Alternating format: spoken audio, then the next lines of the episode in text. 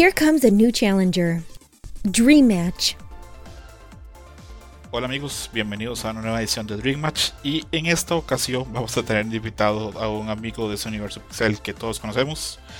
Su nombre es Javier, mucha gente lo conoce como el Panda, otra gente lo conoce como Gifu, muchos nombres y mucho contenido. Javier, ¿cómo estás? Bien, bien, bien, hermano, ¿cómo estás? Este, pues ahí un saludito a la banda y pues gracias por invitarme. Acá estamos bastante bien. Teníamos tiempo trayéndote, pero a veces las diferencias horarios de, de un hemisferio a otro no nos han ayudado. Javier, ¿cómo te ha ido con la pandemia en esos últimos meses o casi un año ya? A mí me ha ido bien en el sentido de que pues no he tenido que tener mi trabajo, eh, vamos, el ingreso económico sigue normal, bla, bla, bla. Pero pues estar encerrado ya más de un año sin poder salir prácticamente a ningún lado, pues ya nos está mermando, ¿no? Más a mis hijas que a mí, ¿no? O sea, pues yo total, pero ellas, pobrecitas. ¿Cómo, funciona el asunto de tus hijas? ¿Tienen clases a nivel presencial o solo en línea?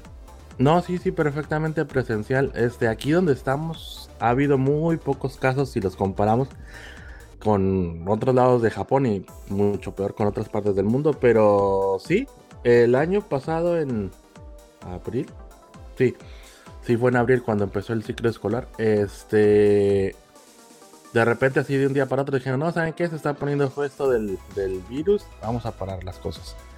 Intentaron hacer las cosas por Zoom como un par de semanas, pero como que no se dan bola los maestros o no sé qué pasó. Y empezaron a bajar los casos aquí en Gifu, aclarando. Y dijeron, no, ¿saben qué? Ya, la verga, vénganse a la escuela. Total, si se enferman, los volvemos a parar. Regresaron y, y ya, de ahí para el real todo este asunto de la pandemia, a menos que te ha afectado, por lo menos a la hora que te ha quitado como actividades, por ejemplo, ir a festivales, ir, digamos, al Tokyo Game Show, eh, también otras actividades como me imagino también ir al cine. Por ahí oí, tu último programa y oí cuando fuiste a ver la película Kimetsu no Yaiba, pero me imagino que fuera de eso no ha sido tanto al cine como otras ocasiones. ¿Sientes que eso te ha afectado a nivel de deprimirte o, o no? De, en mi caso, y pues por suerte aparentemente a mis hijas tampoco, mi mujer tampoco, no nos ha afectado. Pero, por ejemplo, pues tengo conocidos aquí en, el mismo estado, prefectura o prefecturas eh, continuas que si de repente les dijeron, ¿sabes qué, mano? Pues es que no nos están llegando las piezas de China o lo que tú quieras. Pues, sorry, ¿no? Tengo otro amigo mexicano aquí mismo en Gifu que su empresa se dedica a exportación, pues imagínate, de no sé qué exporten, pero se exportan cosas a Europa y iban a comenzar a expandirse por América. De repente les bajaron las ventas como al 15% y lo estuvieron manteniendo, manteniendo, manteniendo hasta que le dijeron, ¿sabes qué? Pues eso fue hace como seis meses. Pues igual te aguantamos tres, cuatro meses más, pero pues si la cosa sigue así, pues vas, vas afuera, ¿no? O sea. Sí sí, es que está feo. No hay país que, que, logre sostener, este, por ejemplo, acá en Canadá nos, a la gente que ha perdido el empleo le llega un, un bono, un cheque por mes, pero no le permite llevar el estilo de vida que llevaba uno a otra gente antes. Apenas da para sobrevivir, nada más. Sí, sí, sí, sí, sí. Aquí nos dieron un estímulo de mil dólares por persona, por familia, ¿no? En mi caso, pues recibimos siete mil dólares, vivimos siete personas aquí en la casa. Pero no, pues ya después dije de eso, ha de haber pensado el gobierno, sí, pues con mil dólares por persona les va a alcanzar por un año, yo creo. Y ya después se hicieron guaje, ¿no? Pero pues sí, sí he visto que en otros lados sí los ayudan más. Pero pues también hay otros países donde de a tiro no, pues no les da nada, o sea, no, al contrario. Eh, ahí me ha tocado conversar con bastantes amigos de, de, de la banda Pixelania que en México ellos tal vez no directamente, pero tienen familiares que la están viendo muy difícil y no hay así como que grandes ayudas. Por no decir no hay ayuda del gobierno propiamente. Pasemos a un tema un poquito más, más, alegre. porque esto se está poniendo un poquito gris. Eh, a veces cuando yo oigo o converso con gente que, que hace, fue a vivir a Japón, o también veo también videos de gente que se fue a vivir a Japón hace ya un tiempo grande, comentan que consumían más anime antes de vivir en Japón que cuando viven en Japón. ¿Es tu caso o cómo ha sido tu consumo de anime? Este fue mi caso hasta que llegó Netflix eh, aquí a Japón. Aquí, fíjate, Netflix es algo, un caso de estudio, diría yo. Porque pues siendo Japón un, país que ya está tan acostumbrado a lo digital y bla bla bla. Eh, no sé si sea por parte del gobierno que les pongan muchas trabas o cuanta cosa, pero llegan las cosas muy, muy lento. O sea, todo, todo, todo llega muy, muy, mucho tiempo después. Y yo me. Si no me equivoco, en México llegó Netflix como por ahí del 2012, una cosa así. Y aquí llegó hace 3, 4 años, o sea, no tiene mucho. Y al principio su catálogo estaba bien escaso, pero de repente dijeron, oye, pues ¿qué es lo que producimos mucho, que consumen mucho aquí? No, pues anime. Y empezaron a meter anime a lo bruto. Y si tú checas eh, mi historial de Netflix, o sea, Netflix me escupe ya anime por default. No me, ya no me recomienda series, no me recomienda películas. Puro anime. Y pues estos últimos dos años sí he estado viendo mucho, mucho anime. Pero sí, antes sí yo tenía la frase de que el anime es inversamente, proporcional a la distancia que tengas de Japón. Porque pues, en México sí veía mucho más que lo que veía aquí al principio. Pues, tener que estar cazando las horas de transmisión. Este, que no es un sistema parejo, o sea, cual, tal cual la televisión abierta en Latinoamérica. O sea, tienes que andar cazando los canales, las horas las series padres las transmitían nada más por cable y ahora bien estúpidas a la 1, 2, 3 de la mañana, o sea, para ver 20 minutos de anime y decía, no, o sea, la mierda, no, no me voy a levantar. Así que pues sí, ¿no? Sí, pero eh, sí es real. he notado, eh, bueno, yo eh, soy, soy, programador, entonces tengo que trabajar mucho con VPNs y yo tengo VPN, a veces me he metido al Netflix de Japón. Tienen un vergo de anime. O sea, nadie se puede comparar a la cantidad de anime que tiene el Netflix de Japón. Tienen series clásicas, tienen series modernas, tienen series que están saliendo. Me parece que incluso tienen series que están saliendo en emisión y ya las tienen ahí, les van poniendo el capítulo por semana, ¿verdad? Fíjate que sí, pero en ese aspecto, incluso Crunchyroll está un poquito más avanzado, diríamos. Porque la transmiten a la hora, bueno, en teoría ese es el sistema que tiene Crunchyroll, no siempre lo cumplen, pero a la hora de transmisión de aquí en Japón lo, suben ellos. Pero ya es que en Crunchyroll que está a 720p y a veces ni siquiera tiene, bueno, yo no uso subtítulos, pero la mayoría de gente en Latinoamérica sí utiliza los subtítulos y que a veces no están incluidos todavía, que los agregan a las horas o a los días y cuánta cosa, ¿no? Aquí no, aquí sí el pues cual japoneses son bien así, bien cuadradotes. Y dijeron, ¿sabes qué? A la mierda. Y ellos esperan una semana. O sea, nosotros tenemos una semana de desfase con respecto a Crunchyroll.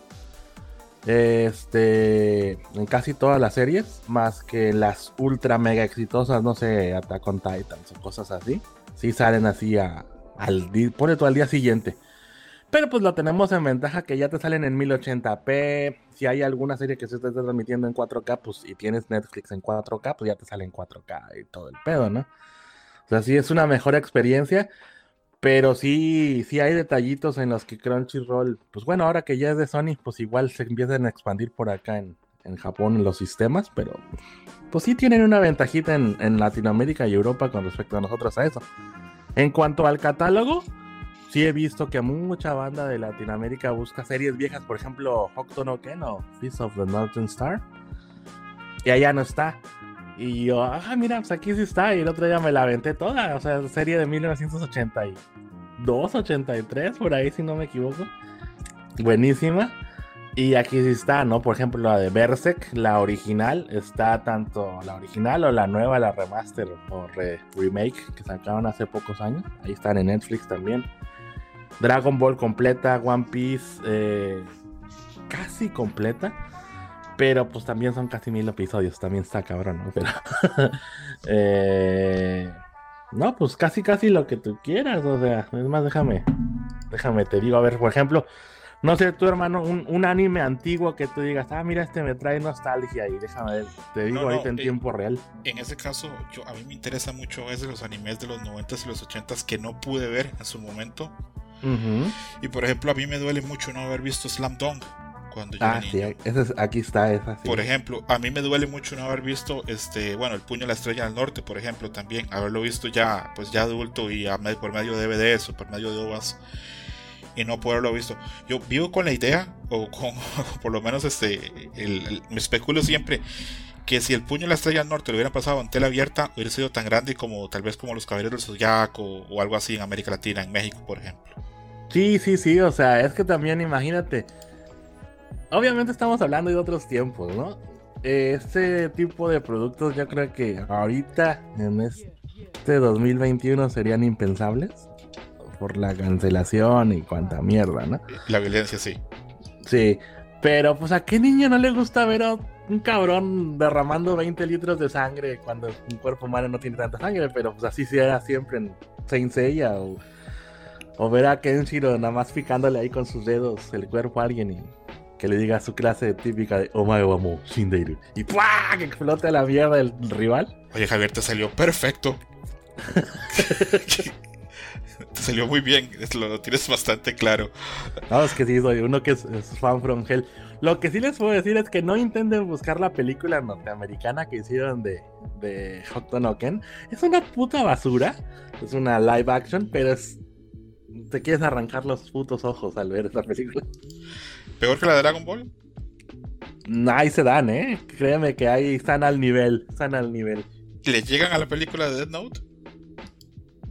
La de Death Note tiene buena producción. Lo que tiene es que es una mierda el guion, la trama. O sea, no tiene nada que ver más que los shinigamis que andan volando por ahí con Death Note. Pero realmente es una telenovela americana, un, un soap opera. Pero no, no, no. Esto que te digo, eso está en otro nivel. O sea, sí realmente dices, ya no quiero vivir después de esto. Ahí, yo siempre hablo con Kamui de esto. A mí me da mucho miedo cuando se habla de hacer live action, adaptaciones, sobre todo cuando son de Occidente. Por ejemplo, yo soy muy fan de Cowboy Vivo y a la adaptación que va a hacer Netflix le tengo pavor de miedo. Siento que puede salir. Me da mucho miedo porque, te repito, para mí es un anime muy importante y me va a poner triste si lo hacen mal. Sí, fíjate que Netflix tiene ese caso curioso de que de repente no esperas nada de él y te llevas buenas sorpresas. Hace unos años, no sé si viste este, ¿cómo se llama el Doctor Strange en la vida real? Este Cumberbatch. Eh, bueno, él, el actor. Este hizo un cosplay, bueno, no sé por qué, pero salió en una sesión de fotos vestidos como Spike. Y haz de cuenta que lo estás viendo al cabrón en la vida real. O sea, es un súper, súper cat. Luego si encuentro la foto, te la, te la rolo ahorita por el chat. ¿Ok? Pero dices tú, güey, si van a poner eh, el casting a ese nivel, sí, sí me arriesgo a verla. Pero pues sí, o sea, incluso con las producciones que no son venidas de anime, que son remakes de películas o adaptaciones de libros, con Netflix sí es un pinche volado, o sea, sí. Son capaces de lo mejor y de lo peor.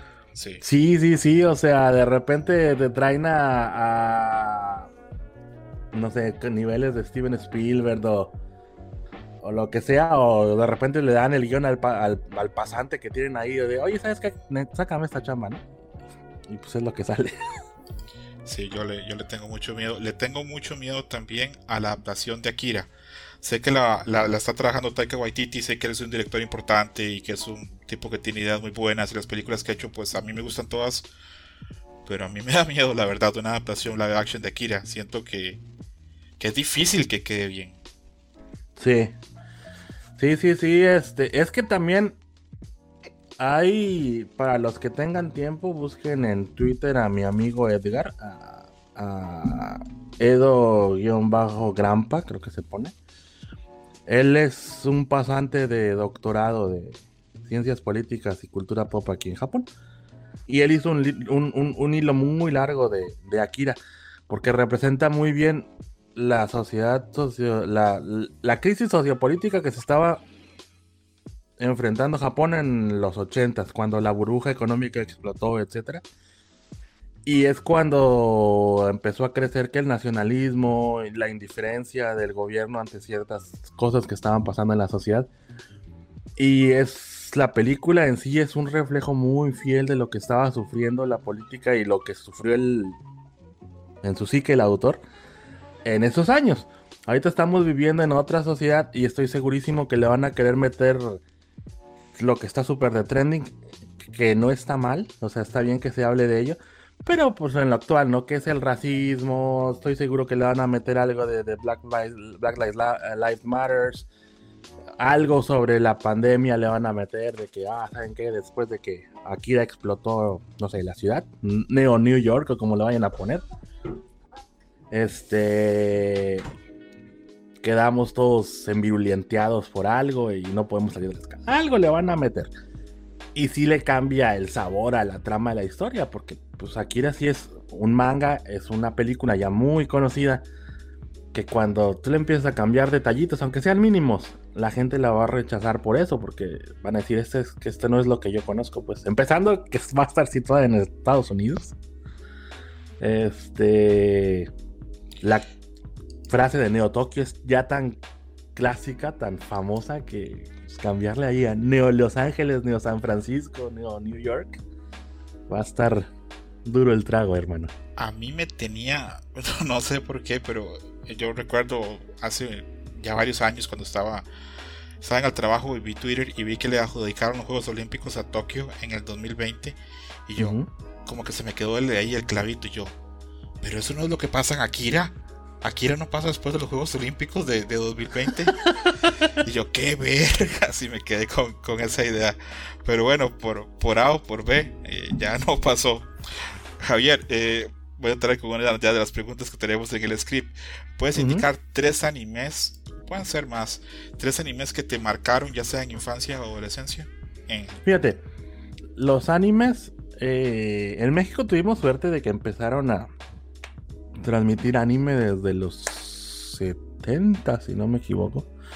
Cuando pues no sabíamos ni siquiera qué anime. Eran caricaturas, dibujitos en la televisión. Pero yo creo que la primera serie de animación que me marcó la existencia, yo creo que como hasta los 8 años, si no me equivoco, fue Massinger Z. Massinger era algo que me volaba la cabeza. Todos mis cumpleaños eran tematizados de Massinger. Todos mis regalos eran. O sea, yo tenía una cantidad de monitos de Massinger estúpida. O sea, y mis abuelos me preguntan, pero pues que si ya tienes ese, ¿para qué quieres otro igual? No, pues, pues ¿por qué no? Como decía el, meme, ¿no? Este, las piñatas, me acuerdo que me mandaban a hacer mis piñatas, pero no era algo exclusivo de Javier, ¿no? O sea, Massinger sí fue una, una serie de animación que pegó tanto en los 80s que pues tú ibas a la tienda de piñatas y te vendían la piñata de Massinger. O sea, no era de que tuvieras que hacerla por orden especial o algo, ¿no? O sea, nosotros en México nos hemos eh, caracterizado por subirnos al tren del mame con las piñatas en lo que esté pasando en el momento. Que ahorita te encuentras piñatas de políticos o de artistas pop o lo que tú quieras que salió alguien con su pack en internet, ah, pues hacen la piñata de, del güey con, el rifle de fuera, ¿no? Lo que sea, ¿no? Pues en su tiempo eran cosas más sanas, series de animación, pero pues sí, o sea, no, no, no fue un, fenómeno exclusivo mío, sino sí fue algo que yo creo que todos los chicos que crecimos en los 80 recuerdan Massinger así como su top. Es que Massinger fue muy grande. En América Latina pegó en todos los países. Pegó en Cuba, que no tenía en ese momento todavía transmisión con, otros países por el, bloqueo comunista. En Cuba tenían su versión de Massinger. Y recuerdo mucho que en España pegó tanto que hay un pueblo en España donde tienen una estatua de Massinger de varios metros. Y es ilegal. Y una vez llevaron, llevaron a Gonakai a, a que la conociera y que se quedó así como, ¿quién les dio permiso? ¿O ustedes pagaron? ¿O qué? Sí, sí, sí, me, imagino que sí llega a pasar. Fíjate que yo tuve la oportunidad de, conocer a, a Gonagai en, el evento este que cubro, el, World Cosplay Summit. Ajá. El, no recuerdo el año, ahí te lo, te lo voy a deber, pero ha de haber sido por ahí del 2012, 2014 aproximadamente. Fue uno de los jueces, o sea, o como que el juez principal, una cosa así de, del evento y él entregó los diplomas y todo eso, ¿no? Y en el briefing de medios y aparte, pues como yo estaba metido ahí en la organización, eh, pues nos tocó cenar con él y cuántas cosas. Buena persona y no se ve tan viejo como, para nosotros que crecimos viendo Massinger y ya la veíamos vieja la serie, eh, yo sí esperaría ya que llegara un viejito acá con su barba blanca y su bastón así de tipo Yoda, ¿no? Pero no, todo está, está enterito el, señor y ahí anda todavía dándole eh, su saborcito al, mundo del manga, ¿cómo ves? ¿Goinagai sigue con vida todavía? ¿O ya sí, sí, sí, sí, sí. Sí, no, no, sigue con vida. O sea, tiene. ¿Seguro? Sí. Eh, ¿Qué edad da de tener? Yo creo que no llega ni a los 70. O sea, él empezó muy, muy, muy joven. Estoy revisando y tiene 75. Yo, eh, con Gonagai, se me hace interesante que, bueno, a mí la obra Gonagai que me gusta más es de Devilman Crybaby. Y hace un tiempo, cuando estaba hablando con, con otra gente de esa serie, me decían que si bien tiene un trasfondo ahí pasado ahí de apocalíptico, de demonios y de todo lo demás, es bastante sexual esa serie. Sí, todas, todas, todas las series de él, o sea, son bien picantes. ¿Verdad? Incluso Massinger Z, o sea, en el manga de Massinger hay muchas escenas en donde puedes ver a Sayaka desnuda, bañándose, este, escenas así de ups, que no sé, hay una escena muy famosa donde está Sayaka bañándose y de repente entra Koji baño, al, baño también y se topan desnudos y se quedan así de ay, ups, perdón. Eh, una otra escena también famosísima del, del Baron Ashler. Igual ah, bañándose. No mames, sí, yo sé cuál es esa. A mí me traumó esa porque ponen al Baron Ashler y se está bañando y yo, ¿qué verga van a poner? yo no quería ni ver, yo me tapaba las manos porque, ¿qué, van a poner? La mitad de algo, algo, no sé. Sí, yo no, eso sí no estoy seguro. No sé si sea leyenda urbana o qué, o sea, verdad. O sea, las obras de Gonagai sí tienen mucho de, ese picantito, ¿no? Ese toquecito medio erótico. Pero dicen que realmente él se él comenzó en el mundo del manga haciendo eh, eh, mangas eróticos. Pero te digo, eso es lo que yo sé, no, no estoy seguro si sea verdad o no. Eso, está pasando mucho. Por ejemplo, hay un manga, eh, se me va el nombre, no puedo, el nombre japonés, yo no sé japonés, entonces te voy a quedar mal con los nombres. Pero en inglés se llama Don't Bully Me eh, Nagatoro. Eh, que va a salir serie ahora en abril y me lo recomendó hace unos, así ya unos meses me lo recomendó Gerson. Y cuando hablaba con él, em, este, él no me indicó que el creador de la serie se dio a conocer como dibujante de, doujin, de doujinshis de, estas versiones, este, estas variaciones, estos fanfics que hacen gente que tiene muy buena capacidad de dibujo, donde hace historias alternas, casi siempre con contenido sexual de personajes de series ya establecidas. Y hay mucha gente que viene de ese mundo y termina trabajando en el anime o en el manga. Ah, ah ya sé cuál es el que me dice. No lo he leído, pero sí a varios de mis amigos ahí en México que cuando se podía viajar, venían seguido aquí a Japón. Uno de ellos compró en una avenida todos los, los tomos recopilatorios que estaba. Se llama eh, Ijiranai de Nagatoro-san. Es, pues sí, no, no me bules, no, no me maltrates. No me molestes. Nagatoro-san.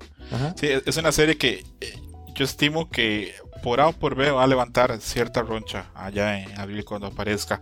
Eh, pasemos aparte de, de, de, de Massinger porque no me sorprende, Mazinger fue muy grande.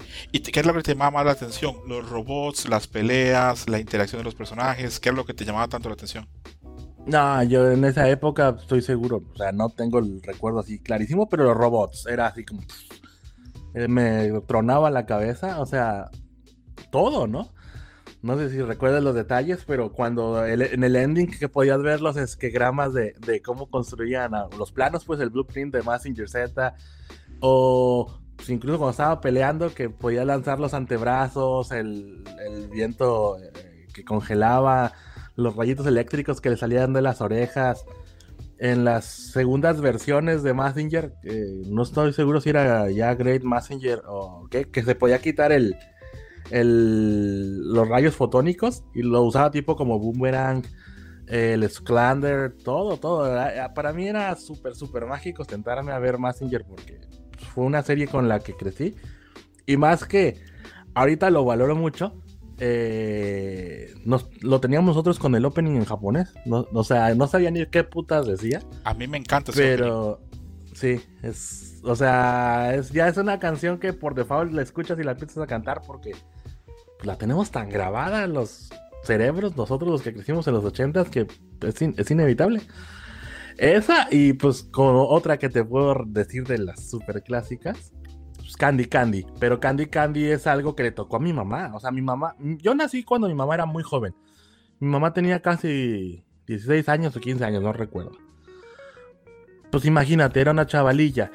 Y a mi mamá le tocaba, era su, su novela juvenil. O sea, yo crecí viendo Candy Candy. O sea, con el Anthony, con el doblaje, creo que era chileno. Este. No, pues son otras de las series que vimos de principio a fin y pues ahí yo también lloraba con mi mamá. Antes de pasar a, hablar un poquito de Candy Candy, no sé si está en tu lista, pero vamos a hablar tal vez un poquito de Candy Candy. Yo recuerdo ver en Messenger y yo cuando ya habían pasado unos 7 u 8 episodios, yo veía que pues a ya le costaba vencer a esos enemigos que mandaba el Dr. Hell. Y yo lo que pensaba era, ¿por qué el Dr. Hell no se espera una semana y hace tres robots y manda tres o cuatro robots contra Massinger? Pues básicamente fue lo que pasó al final de la serie. Exactamente. Pues, Cuando ve el capítulo final, ya, pues este cabrón lleva meses y no hace lo que, lo que es lógico, esperarse unos días para mandar varios. Las películas de Massinger, uno, ¿no? Exactamente, de uno muy fácil, pero cuando ya le manda varios, este, lo terminan destruyendo. Las películas de Massinger a mí me tocó verlas ya adolescente en el cine. Y ahí me di cuenta yo que Messenger, eh, por lo menos en Colombia, en América Latina también estoy seguro, era un asunto transgeneracional. Porque yo en esa época tenía tal vez 13, 14 años cuando los pusieron en el cine. Pero llegaba gente de todas edades. Llegaban señores de 40 años, llegaba gente de 30, llegaba gente con hijos. Entonces ahí me quedó claro que Messenger había afectado o que le había gustado a, pues a muchas generaciones, no solo a una.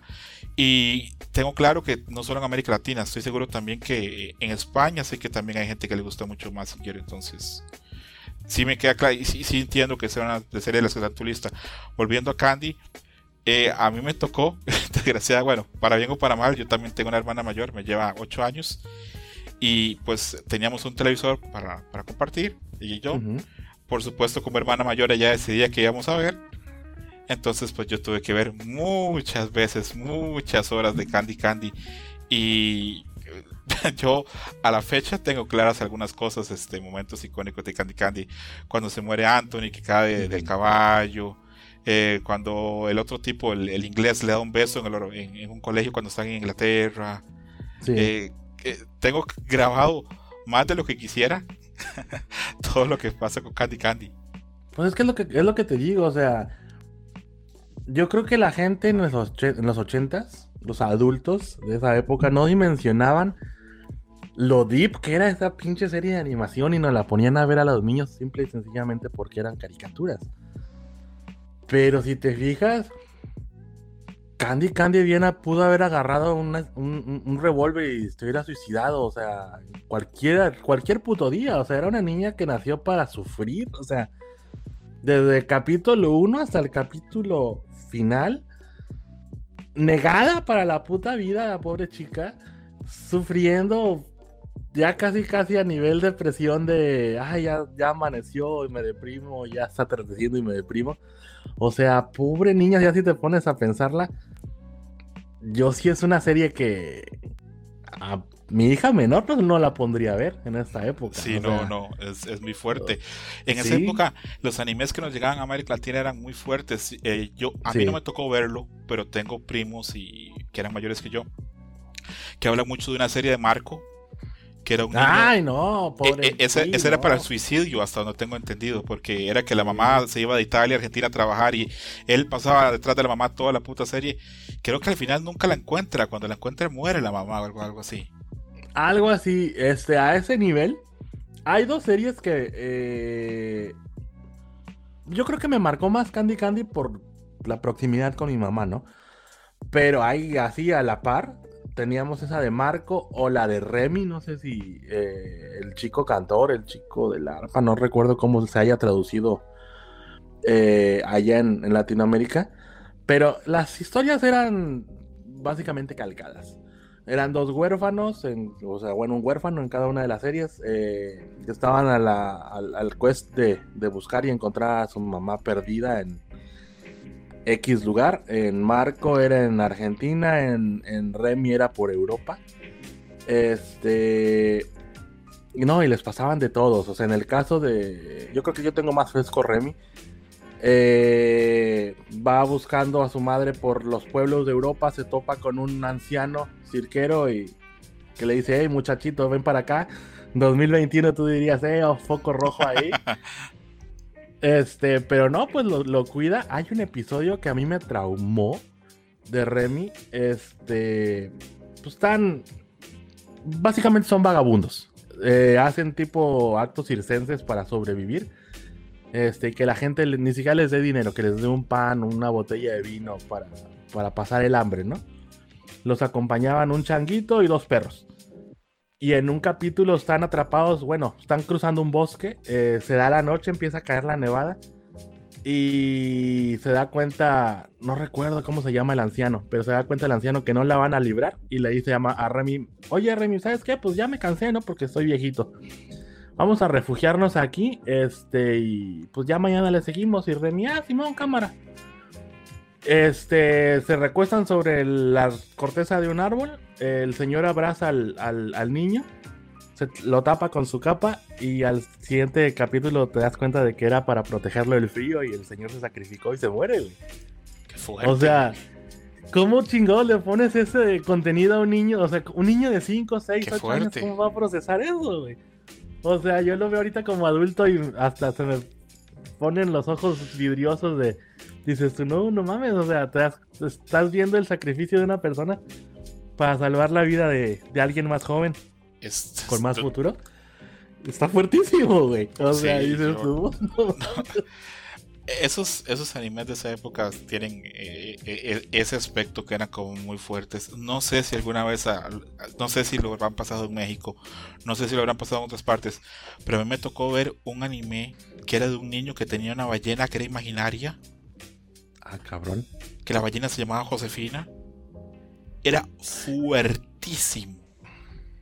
Si, lo buscas ahí, si, lo, buscas ahí en Google va a aparecer pero era fuertísimo y había unos capítulos donde el, niño, este, era, un anime, pero estaba ubicado en España y al niño se le muere la abuela y él va al infierno con la ballena a despedir a la abuela.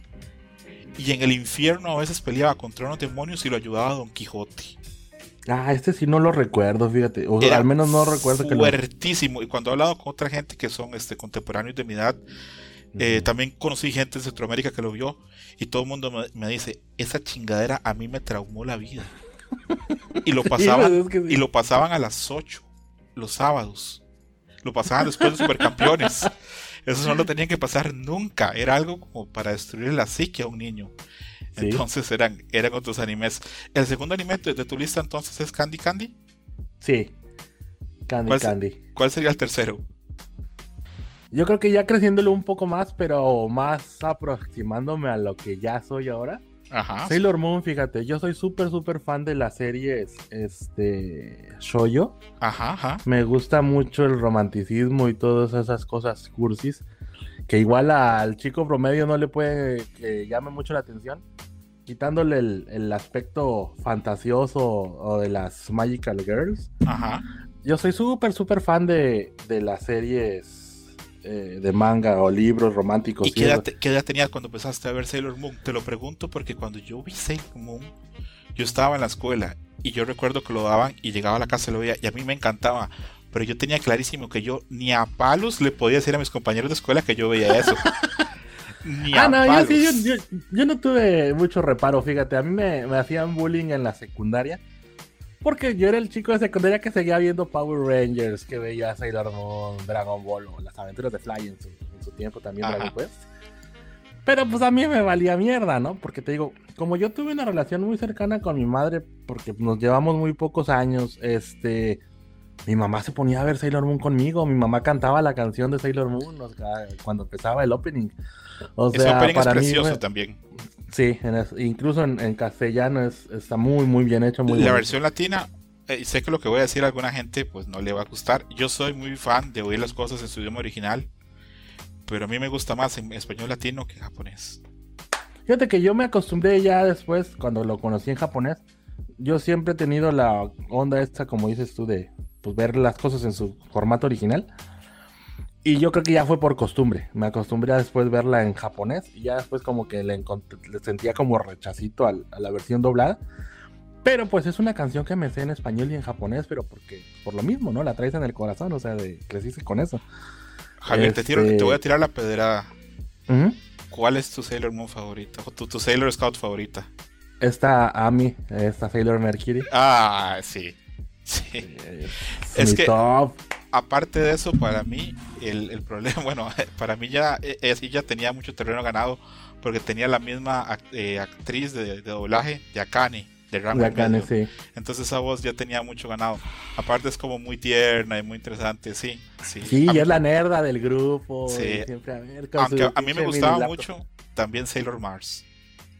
Ah, Sailor Mars era acá como, como, le, deci- como le dicen en México ahora, era la buchona del grupo, ¿no? La empoderada, la, la acá, quítate que ahí te voy.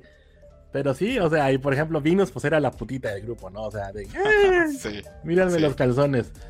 Sailor Jupiter era así como que, pues la fuerte, ¿no? La, el- Sí. la chica ruda de cómo partir la madre si te. Yo tengo un amigo al que le llevo un par de años, bueno, no un par, no, por lo menos unos 3 o 4 años, y cuando hablamos también de qué animes nos golpearon o qué episodios nos impactaron, él menciona mucho el episodio final de la primera temporada de Sailor Moon, en que todas mueren luchando este, con, Sí. otro- con los amigos. Y pues dice él que para él, era- que le- para él era súper traumático, que él lloraba así, terrible, viendo el episodio. Uy, pues Hijo- qué bueno que no leyó el manga, ¿eh? y cuando termina el episodio, no sé si recuerdas, cuando comienza la segunda temporada, o eh, Serena lo que pide es que todas puedan llevar una vida normal sin que recuerden lo que pasó. Y mi amigo me cuenta, dice, no le digas a nadie, pero yo lloraba, pero como una Magdalena viendo esa mamá. Yo decía, pero ¿por qué? ¿Cómo se puede acabar así? Porque él no sabía que había más temporadas, él pensaba que acababa ahí.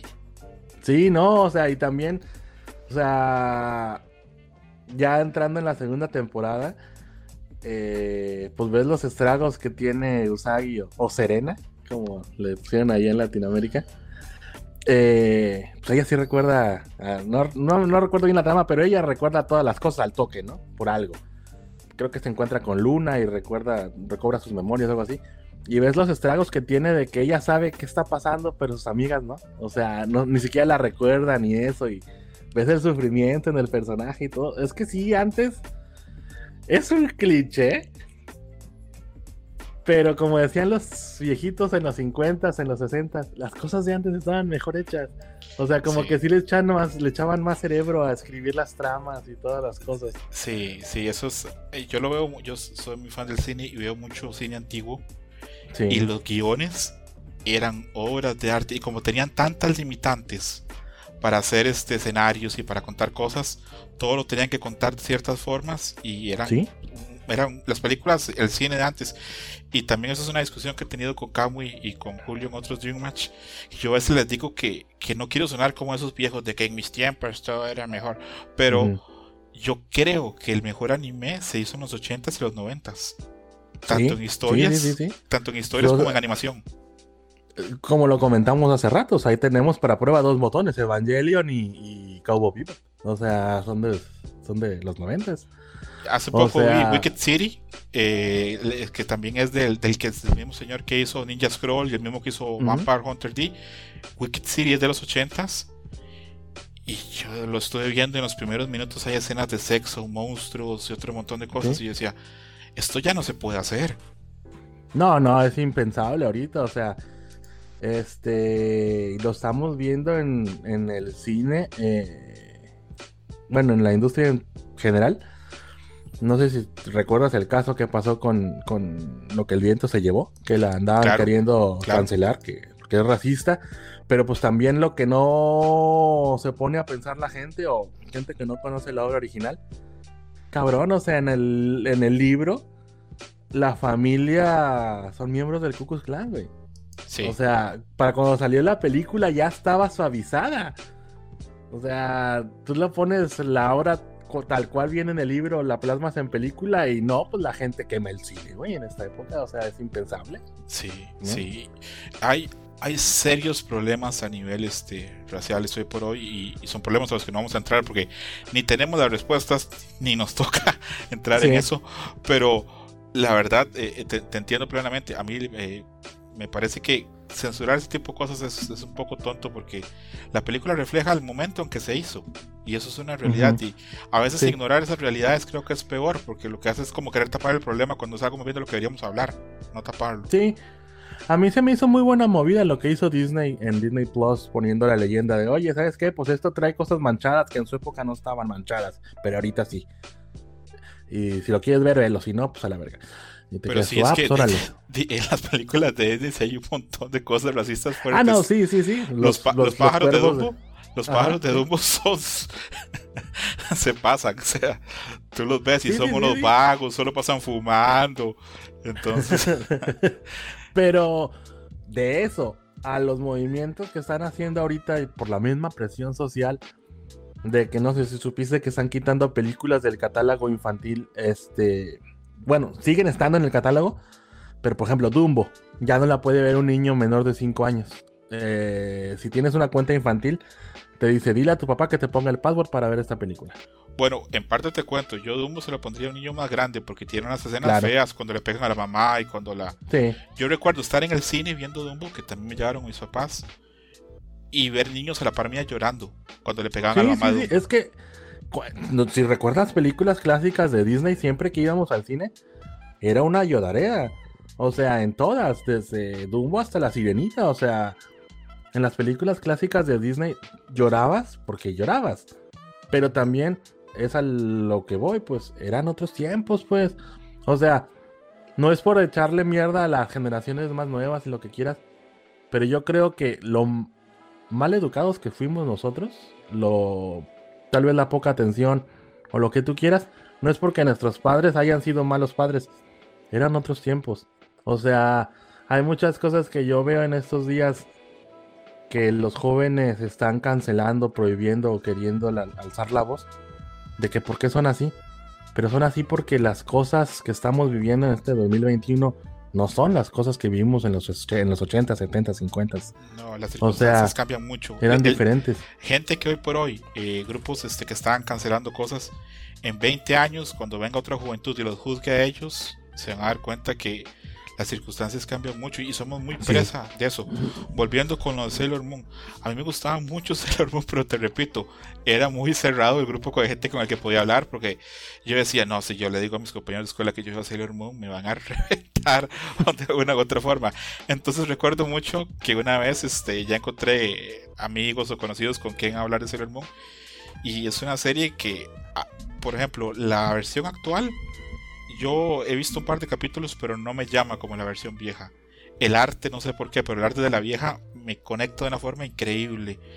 Y si bien sé que la historia debe ser parecida, yo no, no le he dado oportunidad a la, a la, versión nueva. ¿Tú sí le has dado la oportunidad? Sí, yo voy al, voy al, corriente con la nueva. Eh, lo único que no he ido a ver es la película que acaba de salir hace unas semanas, pero por, por las mismas razones. A mis hijas no les llamó tanto la atención.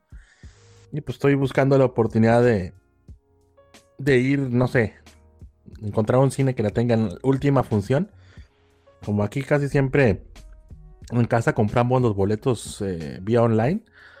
Eh, encontrar una función en donde no haya gente casi. Porque sí, yo sí, la verdad, yo sí me he estado cuidando mucho con respecto a, a no ir a lugares concurridos y eso para pues, no contagiarme, ¿no?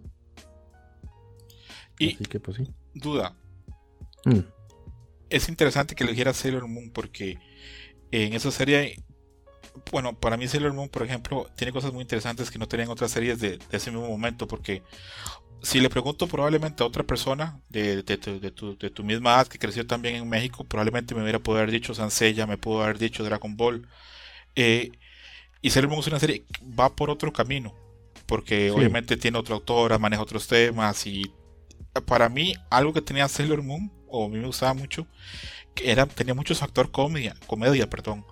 Eh, Serena, bueno, Usagi, era súper graciosa las cosas que le pasaban, este, con las peleas a veces que tenía con los villanos, que media pelea era huyendo, corriendo al villano, hasta cuando ya decidía cómo enfrentarlo.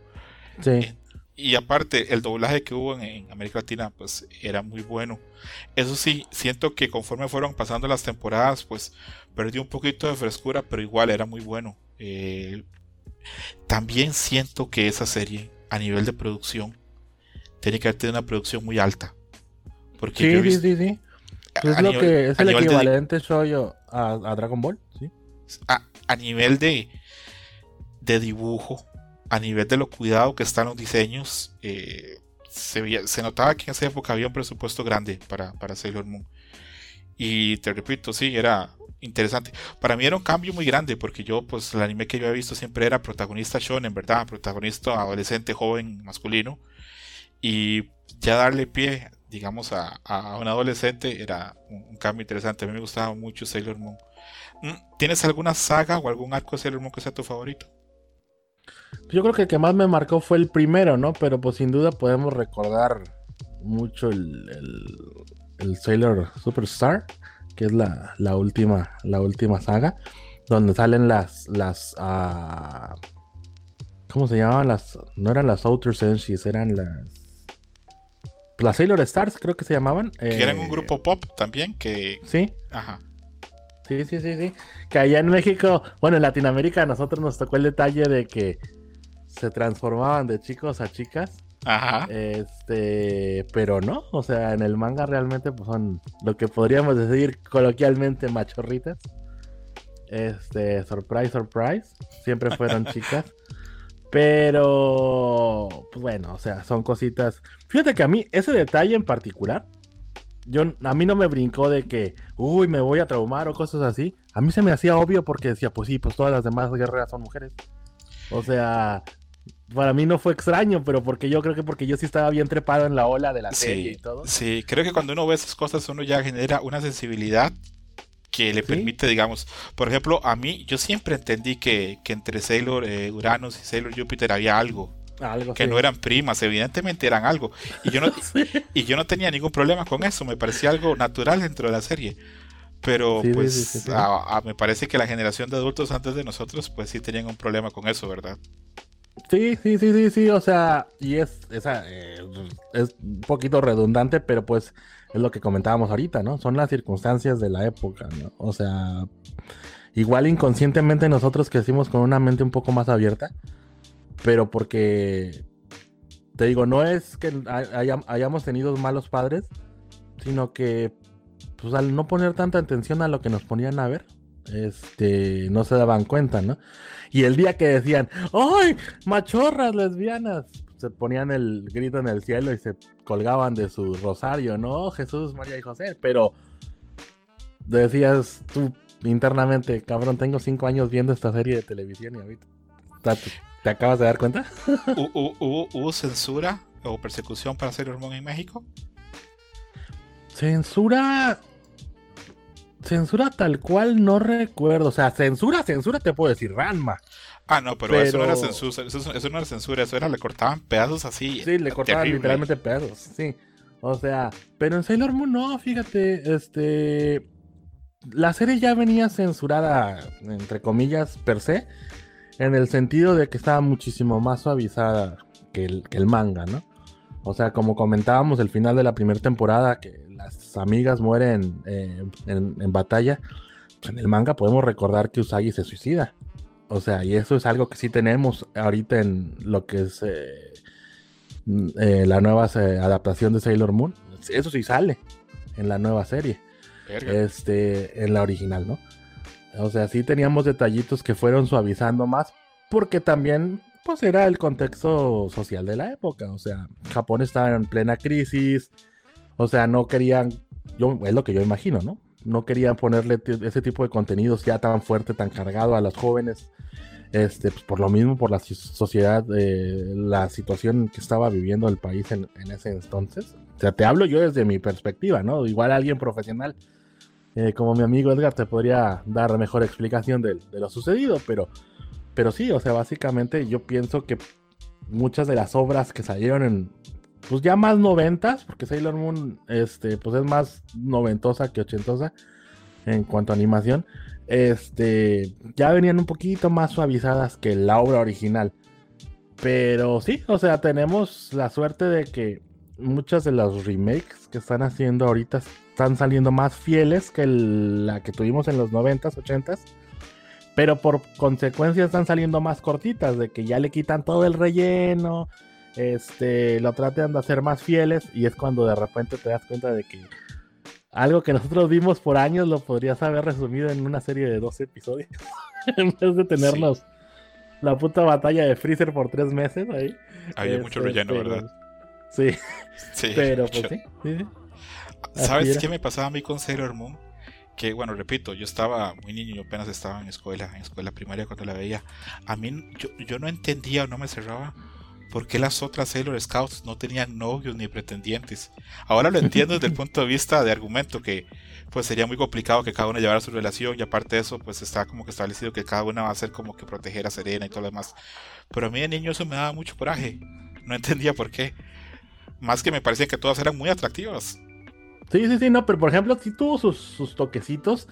Creo que esta Sailor Venus sí tuvo ahí como que un pretendiente, no recuerdo bien, pero de lo que sí me acuerdo es que esta Rey, esta Mars, ella sí le estuvo tirando el calzón a, a, a Mamoru y se lo quiso bajar a Usagi y todo el pedo así de Sí, "Ah, sí.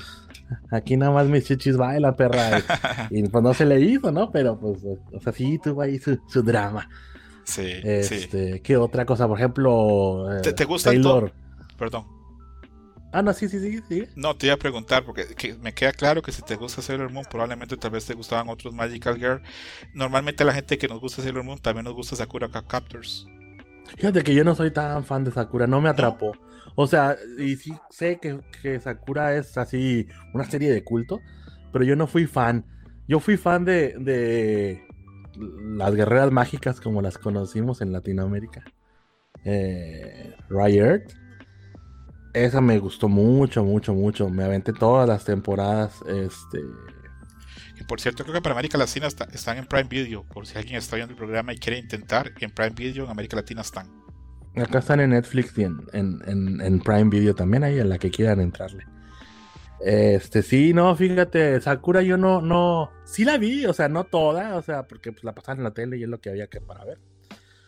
Pero no, no me atrapó, fíjate. Me gustó más, eh, como te digo, eh, las guerreras mágicas. eh, ¿Cómo se llama esta? Mm, no, es- no es Candy Candy, ¿cómo se llama? Ah, Cutie Honey. Cutie Honey también me gustó, pero eso también tiene un, un, un toque más, más picantón. Este. ¿Qué otra serie? Y hay una de la que soy súper fan, pero porque ya de adulto Ajá. me influenciaron mucho mis hijas. Eh, eh, Pretty Cure, o Purikia, como se llaman aquí. Pero esas sí, sí son las Magical Girls en la máxima expresión. Esos sí no son. Este. No son temas ya profundos como los que podías tocar en Sailor Moon, así como realmente un amor profundo y a llegar a niveles de suicidio, muerte y destrucción, sino no, era el villanito del día, lo derrotamos, y cada episodio vamos sacando podercitos nuevos, encontramos a amigas nuevas, que comúnmente es un equipo de 5 o un equipo de 3, Ujú. armamos este nuestro escuadrón, derrotamos al malo y en la siguiente temporada sale otro. Y ya, o sea, pero pues son productos que pues son palomiteros, ¿no? Tú Son como estás muy light, son para Sí. contener y eso. Una duda, ya, ya di un paso ahí a, a- a la carretera Magical Girl, vamos a todavía a bajar más. ¿Te gusta Madoka Mágica? Sí, sí me gusta, pero no, no, no. Sí me gusta, las vi todas, vi toda la serie, vi todas las películas. Soy fan, pero no soy fan a nivel así de. No entiendo el pinche fandom latinoamericano así de. Es que Madoka es lo más, es el top, es lo máximo. No entiendo por qué en México fue. Bueno, en Latinoamérica en general, por lo que he visto.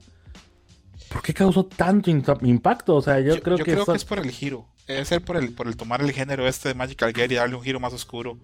Y como a Puede ser. nosotros eso nos llama tanto la atención. Este, Sí. Nosotros fuimos los que inventamos el rumor de que a Oliver le cortaban las piernas. ¿Me explico? Entonces, e- ese tipo de drama, ese tipo de cosas, como que nos llama. Entonces, puede ser por ahí. Volviendo un poquito a Sailor Moon. Sailor Moon es una serie muy fuerte, es una serie de culto.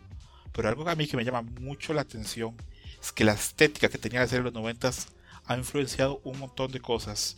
Hay un, un género de música que se llama Future Funk, que Ujú. todas las portadas, tú pones Future Funk, digamos en YouTube o en Google, todas las portadas son arte similar o en el estilo de Sailor Moon. O sea, es algo. Es, sí, es súper, súper completo. Por ejemplo, eh, los discos de Future Funk son un género bastante de nicho, pero aún así, la estética que tiene siempre son cosas de Sailor Moon, un poquito de Akira, eh, ese, ese tipo como de los anime de los noventas. Y, por ejemplo, me ha tocado hablar con gente que son diseñadores gráficos que nunca vieron Sailor Moon, pero que les encanta el arte de Sailor Moon. Sí, es que también eh, también igual al rato busco la imagen y la comparto ahí en Twitter o algo. Ahí, pues es, podríamos decir lo que es un meme, ¿no? Lo podríamos decir actual, pero es más que nada un ideograma en el que representan la animación en, las décadas. Y si te fijas, eh, la animación en el final de los 80 hasta principios de los 2000, que yo creo que fue el arco más largo, era muy parecida. O sea, todas las, las series de, de animación más que nada de las shoyo, las más tiradas hacia chicas. El arte era muy, muy, pero muy similar. Por eso yo creo que indirectamente, pues no sé, un chavito ahorita que esté estudiando diseño, 16 años, o que ya tenga 20, por ejemplo, ¿no? Alguien que ya esté trabajando. Este, muy indirectamente estuvo influenciado por eso, porque pues, era el material que tenían para hacer repetición en televisión abierta, si tenías televisión de cable y tenías locomotion yo creo que lo más diferente que podías ver ahí eh, era o Evangelion o, Lupin, este, ¿cómo le pusieron allá? Cliffhanger, que se llamaba, eh, Lupin the Third. Pero porque Evangelion era así como la cúspide de los noventas y Lupin era la cúspide de los setentas, ochentas. Este, pero en general la manufactura que tenían todas las demás series era muy parecida. O sea, si te fijas, este. La que te comentaba yo, las guerreras mágicas, eh, Magic Knight Riot. El diseño también es muy parecido a Sailor Moon. Lo único que tiene de diferencia es que en, los diseños de personajes de, de Riot son más angulares. Los cabellos terminan más en punta, las pestañas son más puntiagudas, las caras son más triangulares. Pues si te fijas el diseño, obviamente, pues los uniformes escolares, las piernas largas, las cinturitas cinturitas. Este, si te fijas, a las chicas no las ponían muy, voluptuos, muy voluptuosas, las ponían, a diferencia de los ochentas, que pues, ahorita te brinca siendo adulto, pero en esa época no te brincaba que las japonesas salían acá súper chichonas y todo eso, y dices, no, pues, eso no es, eso no es verdad, hermano. No, Este. Pero, por ejemplo, si te fijas, toda la animación que hubo, todo el lote de animación entre, como te digo, finales de los 80, principios de los 2000, el diseño femenino, el diseño de, personajes era muy parecido, incluso en los varones. Si recuerdas a Sagato de, las guerreras mágicas, tú lo podías comparar con, con, Mamoru de Sailor Moon. Pues nada más era Mamoru con armadura. O sea, igual, chicos altos en promedio metro ochenta, me imagino yo, si lo ponemos en... muy delgados. sí, muy delgados, estilizados, cabello negro corto. Bueno, Sagato tenía el cabello largo, pero pues detallitos, ¿no? De diseño nada más, ¿no? Pero, por ejemplo, no sé si recuerdas que hay unas escenas donde sale Mamoru también en los recuerdos de Usagi, que sale con la armadura, como estar teniendo los recuerdos de la batalla en la luna. Pues, estás viendo a Sagato, pues, con. O sea, Mamoru con cabello largo y corona es Sagato de las guerreras mágicas. Hay una estética que se comparte en ese momento. Te mandé por, por DM este, la imagen de un disco de Desire para que veas, digamos, nada más este que es un homenaje descarado a, Sailor Moon. Sí, sí, o sea, es Sailor Moon. Pues, y todo, casi todo el arte de ese género va por ese estilo, por esa dinámica, por eso. Entonces, este, te repito, hay, hay, hay una, una, podemos llamar que un movimiento de gente que ese arte pues lo estudia, lo duplica y le parece muy bien. Con lo que hablas de las glorias mágicas, es que bueno, Clamp eh, durante los 90 y por lo menos en los 2000 fue enorme, ¿verdad? Sí. Enorme, eran de oculto total. Eh, yo creo que por hoy están, les ha bajado el perfil un poco. Ya la gente no, lo, no las tiene tan arriba. Pero yo recuerdo, por ejemplo, cuando fueron a una expo, una expo que hubo en Francia, porque Francia, después de Japón, creo que es el país que consume más anime y más manga. Las llevaron a una exposición en, una vez en Francia y era como si fuera Michael Jackson o Madonna o Queen, una banda así. Había una fila de gente enorme solamente para verlas, no tomarse una foto o que les firmara algo, solo para poder verlas. Sí, pues es que también era cuando estaba Clamp en su cúspide con X, X Japan, este, y sus subsecuentes eh, ovas. Pero sí, sí, sí, o sea, si juntaba. Es que todo fue una conjunción perfecta. O sea, la animación estaba muy bien. en cuanto al manga, también era una historia bien deep. Y si los, los juntas en la animación con el soundtrack que le pusieron de, pues, de Ex Japan. Eh, fue así como les explotaba la gente la cabeza a la gente. O sea, Ese manga sigue inconcluso, ¿verdad? Sí, sí, no, o sea. Y ya le, ya le echamos tierra, ¿verdad? y así seguirá. Hay, hay mangas que, no, que, que, quedan así. Un manga que yo recuerdo que pegó mucho o que tuvo un gran éxito en los 2000 y que quedó inconcluso era uno que se llamaba Nana. No sé si es ha Ah, sí, sí. Por ahí tengo yo. Híjole. Sería cuestión de ir a, la bodega. Yo tengo el 1 firmado. El número 1 edición 1. Este, llegué. Cuando yo me mudé aquí a la casa, aquí a Japón, este, mi cuñado eh, estaba casado todavía. Y cuando estaba recién casado, él estuvo viviendo con mis suegros. Y su ex esposa tenía el manga, pero no era así de que, ah, lo tengo porque lo guardo como un tesoro. Literalmente estaba arrumbada en un cajón, en una cajonera, así hasta el fondo. Y el día que eh, empezamos a acomodar nuestras cosas y eso para poner eh, nuestros objetos y limpiar las cajoneras y todo, me lo encontré y lo guardé. Dije, ah, mira, lo voy a leer. En esa época todavía no entendía bien japonés ni nada. Por X lo guardé. Este, lo comencé a leer, me gustó. Eh, aquí en Nagoya hacen también una mini, como una mini comiquet. Este, que básicamente es de doujinshis. Pero también de repente vienen eh, artistas de manga ya famosos, consagrados a dar una charla o X, Y o Z, ¿no? Este, me enteré que iba a venir la autora eh, y dije, así, pues tengo el uno, lo voy a, llevar a, que me lo firme, a ver si, si se dejan. Que aquí comúnmente llevan un pinche cuadrote de papel, este, donde te ponen la firma y te hacen ahí como un garabatito de, del mango o lo que sea. Pero yo fui así de que, ah, pues ya lo tengo, voy a ir, pero yo no sabía ni siquiera que era edición 1 ni nada. O sea, llegué, me lo firmó, me firmó en, el cuadrito ese que te digo, y me firmó el, el jacket, la, cubierta que ponen arriba de la pasta, por adentro, para que pues no se estropee el arte ni tal, y hasta eso es buena onda. Y ya, ¿no? Lo guardé y hasta que vino una amiga que si ella sí está súper ultra mega clavada con Ana, me dice, Javier, ¿cómo puede ser posible que tengas un número uno, edición 1? Y yo, no. ¿A poco? ¿A poco? ¿A poco tengo eso? Y me dice, sí, es un tesoro. Y ya que abrió la, el jacket y se dio cuenta que estaba firmado, y está firmado, no puede ser posible, que no sé qué. Y yo, guau, que... y yo, ah, pues.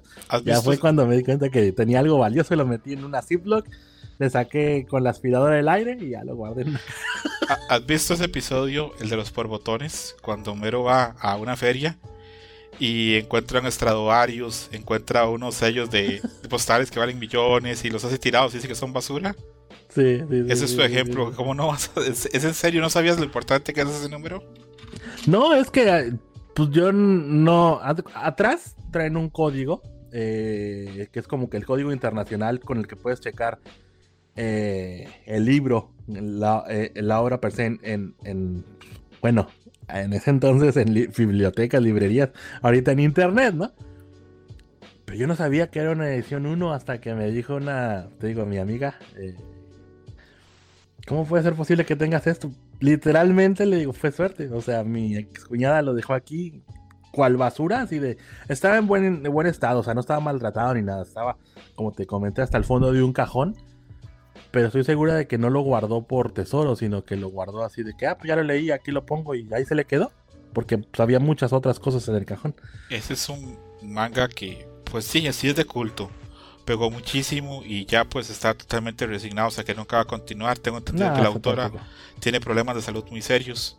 Y creo que eso le pasa a muchos, hasta muchos mangas este, de culto.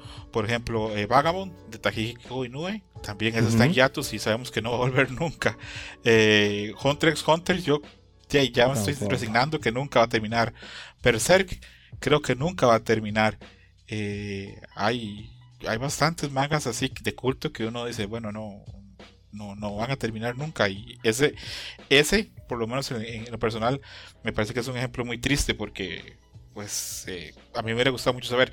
Yo el año pasado iba a empezar a leer este, a, no se me va el nombre, es Act of Age este que estaba hace poco en Shonen Jump, que era de una adolescente que es actriz, que lo tuvieron que cancelar porque el actor este, lo agarraron este, acosando a una menor. Ah, sí, sí, sí, sí, sí, sí, Ese tengo entendido que era una obra muy buena y ahora desgraciadamente también va a quedar inconclusa. Sí, una de mis hijas, mi segunda hija era bien fan. Y no entró en shock ni nada, nada más quedó así de que, uh, ya no la van a acabar. Pero, no, o sea, no sufrió ni nada, pero sí, sí, sí era fan, le gustaba mucho y se queda así de, uh, ya, ya, tengo, ya valió. Tengo un conocido que, este, bueno, él estuvo en, estaba en Tokio en esa época cuando, cuando cancelaron, bueno, cuando, cuando pasó eso, y me dijo que el compañero de, roommate de él le dijo, este, vamos ya a una tienda a comprar todos los números que haya de esa serie, porque la van a cancelar en el acto. Y dicen que cuando llegó había una fila enorme de un montón de fans comprándola. Y dicho y hecho, se acotó y ya para la semana siguiente, eh, se me da el nombre de la editorial que lleva Shonen Jump. No sé, este. Suecia. Suecia dijo: se acabó, no se produce más y más bien retiren las copias que haya de la copia de las tiendas. No, eh, o incluso con las no canceladas y exitosas, este, yo creo que estos han sido de los riesgos que hemos tenido que, que tomar. O sea, básicamente me llevan a huevo.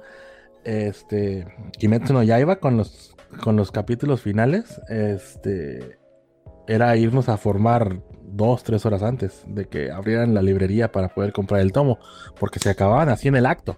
O sea, llegamos a... Imagínate aquí en Gifu cuando casi hay gente. Teníamos que ir a formarnos tres horas y que nos repartieran boletitos de que, pues, a ver a quién le alcanza. Porque digamos que la librería tenía 200 tomos y ya.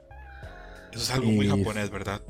Sí, y si te tocaba boletito lo obtenías y si no, pues aunque te pararas de cabeza o, que alguien comprara dos, que era muy raro porque cuando son tan limitadas así o tan exitosas, te venden a más de uno y te dicen, no, no te, no te podemos vender más. Creo que nos estamos adelantando un poquito ahí con Kimetsu no Yaiba, pero qué éxito demencial que es esa serie. Y qué interesante que es, por lo menos a mí me llama mucho la atención que el autor y la editorial decidieran terminar la historia eh, en su arco, en, o sea, como tenía que terminar. Porque lo normal es que una serie tan exitosa, pues la alarguen, ¿verdad? Es que yo creo que están aprendiendo ya en esta época de los errores que cometieron justamente cuando nosotros éramos chicos, en los 80s, 90s. Este, si te fijas, los bajones de calidad que tuvo Sailor Moon, Guerreras Mágicas, Dragon Ball, este, era porque los mangas iban casi casi al día con respecto a, a, a la serie de televisión. O sea, Dragon Ball estaba planeado terminar en la saga de Freezer. Esa era la idea original de Akira Toriyama. Se nota.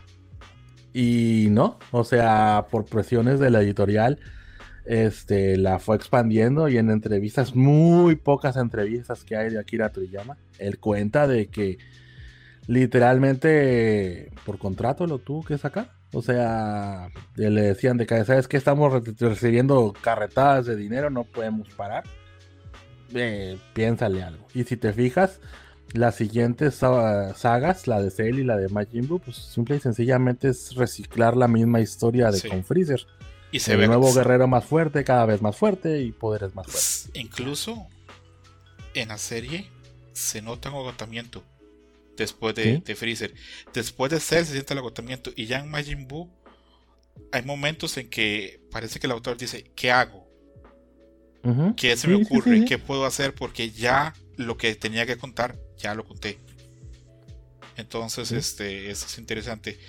Mm, a mí con, bueno, con esto de Kimetsu no Yaiba, eh, yo también eh, he visto la serie, este, desgraciadamente, como todas las personas que no vimos en Japón, estoy esperando poder ver la película. Sé lo que pasa porque yo ya, bueno, el, manga, este, voy a nivel físico, eh, varios amigos me han regalado tanto, bastante, pero sí sé qué pasa, sí sé qué pasa en el final, me lo han contado varias personas, este, tengo claro qué pasa. pero es una serie muy buena y no sé si va a estar en tu lista o no de, series que te han impactado de las, de las más recientes, ahorita vamos a ver. Pero sí, es un fenómeno interesante y, y tienes razón, eso es, es, es sano, terminar una serie cuando tiene que terminar, porque si cuando la alargas mucho, cuando alargas mucho el chicle, muchas veces hasta arruinas la serie. Y sí, sí, sí, creo que a Naruto le pasó algo así. Creo que Naruto tenía que terminar mucho antes de lo que pasó. Sí, o sea, Naruto. Y es que ese es un caso. Fíjate, yo no soy tan tampoco tan fan de Naruto. Yo tampoco. Sí la vi. Pero si te fijas, eh, la nueva serie Boruto. Pues es, es un. Yo siempre le tiro mierda en ese. diciendo lo mismo. Naruto es el Dragon Ball de los 2000. O sea, si te fijas, Boruto ya es nada más reciclar lo mismo. Es como si estuviéramos viviendo una saga de Majin Buu, pero ahora con, con, con, con Boruto, pues. O sea, se tuvieron. ¿Qué tan difícil es, como dices tú, estirar la liga, estirar el chicle?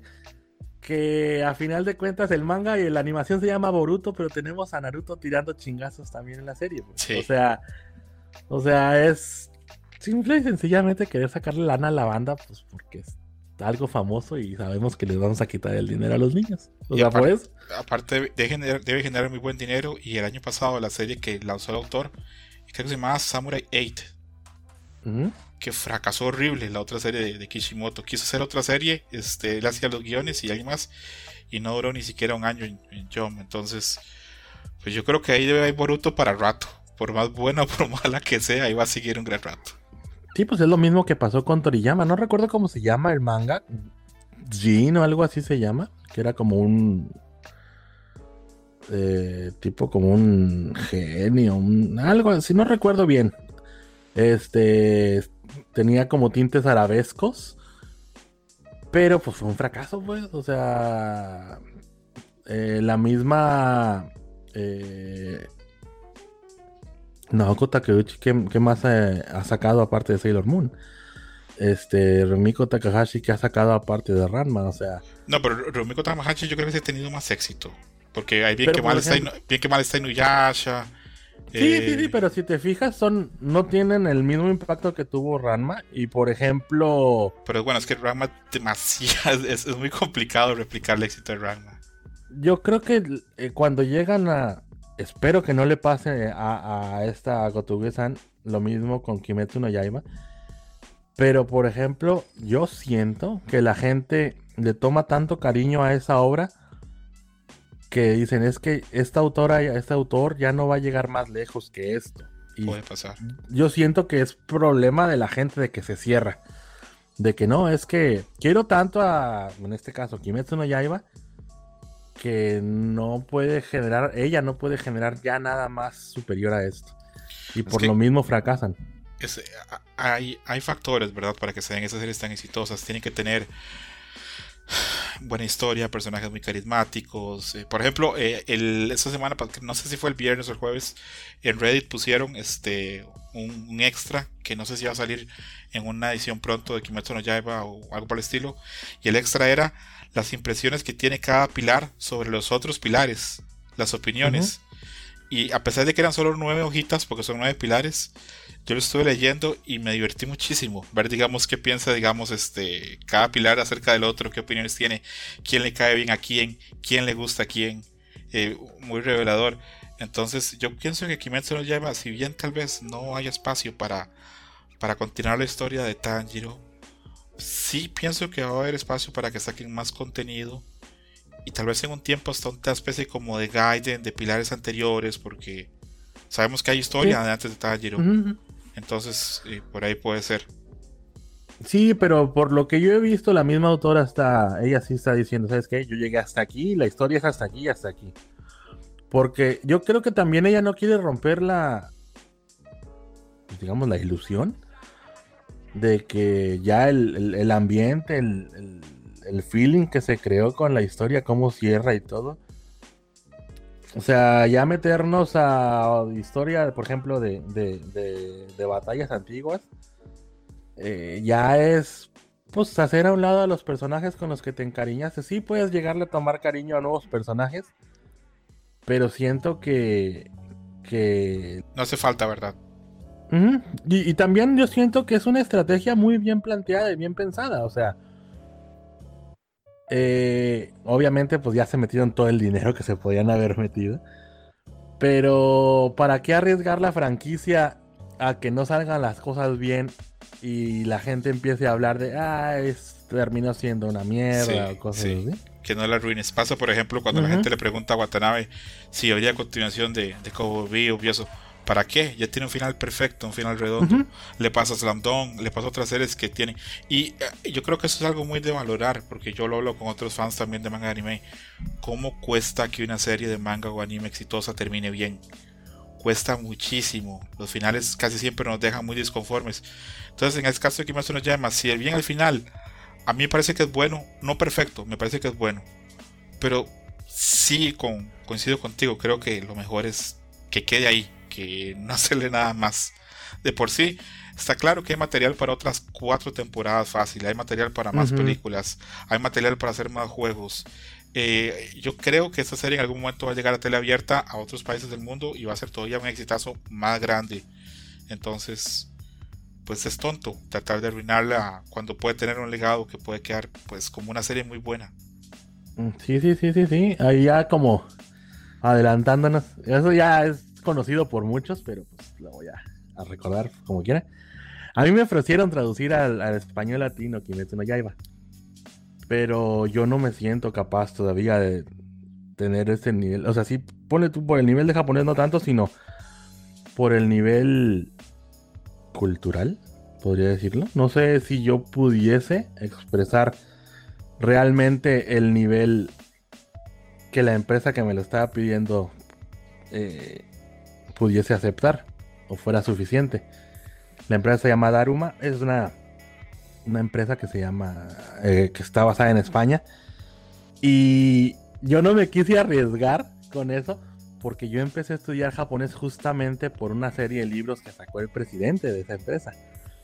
Este, el buen Mark Bernabé. Y yo le dije, ¿sabes qué, hermano? No, eh, yo no, no me siento todavía, gracias por la confianza, pero no me siento en nivel y yo le recomendé, ¿sabes qué? Yo te voy a recomendar a Antonio, que es el, el traductor actual de Kimetsu no Yaiba ahí en México para Panini, bueno, para Daruma, y Daruma le entrega las traducciones a, Panini.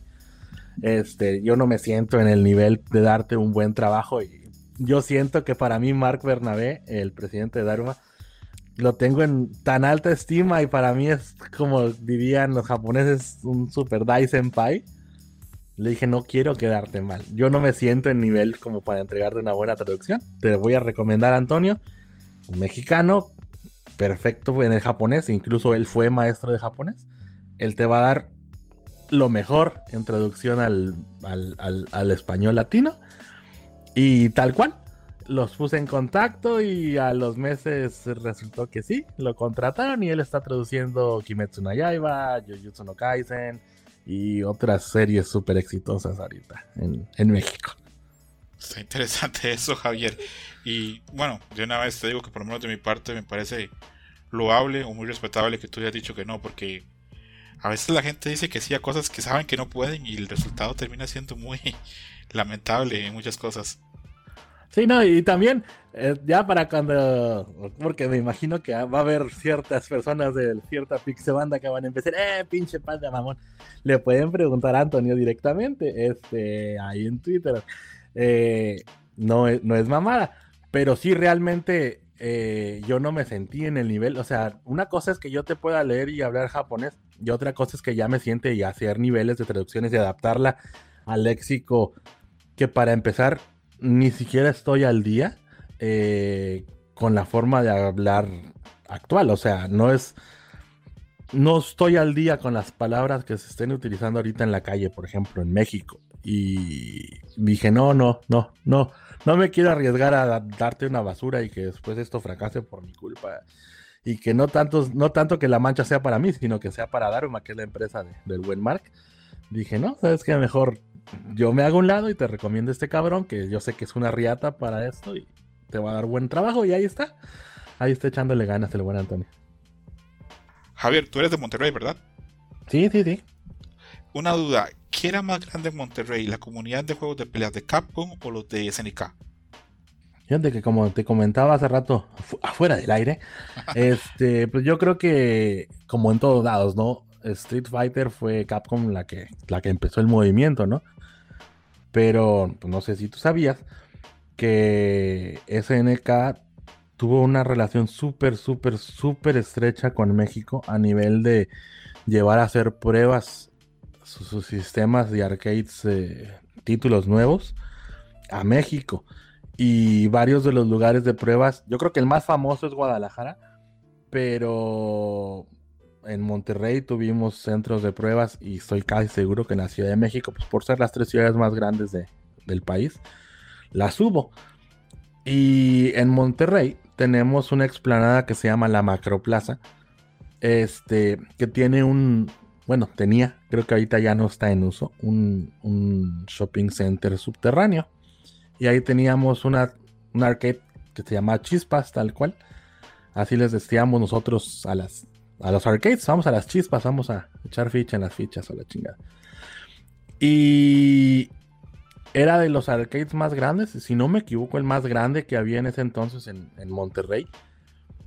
Y pues por ende, eh, los buenos eh, cargos altos de SNK tuvieron a bien. No sé si armaron un deal, hubo contratos o eso, que eh, a esos detalles no sé. Pero lo que sí sé es que el dueño nos decía, el dueño de la tienda, ¿saben qué? Pues tal día van a traer una máquina que todavía no sale la van a venir a probar. Este, no, obviamente para, el, para nosotros no era de que ven y juega gratis. A veces sí. Había de que la vamos a estar probando dos, tres horas gratis. Y se aperraba la gente, ¿no? Pero tú llegabas como cualquier hijo de vecina, cobraba, comprabas tu ficha o en, esa época si ocupabas meterle dinero, pues eran moneditas. Pero pues tú llegabas con tu botecito de fichas y le echabas cual, te digo, cual hijo de vecina tu ficha, esperabas tu turno y te formabas. Y nos tocó jugar ahí. Yo probé el King of Fighters el 94, no, pero el 95, 96 y 97 me tocó eh, ir a jugar antes de que saliera al, público la, la, la, arcade. O sea, y es algo, no es algo top secret ni nada, o sea, es algo súper, súper conocido. No sé si el buen Ivanovich o otra gente, Francisco, de, de los que viven en Guadalajara tengan recuerdos o hayan sabido de este movimiento en los noventas. Como te digo, Guadalajara era así como que la sede de operaciones de SNK o no sé por qué tenían tanto afecto ahí con, con Guadalajara.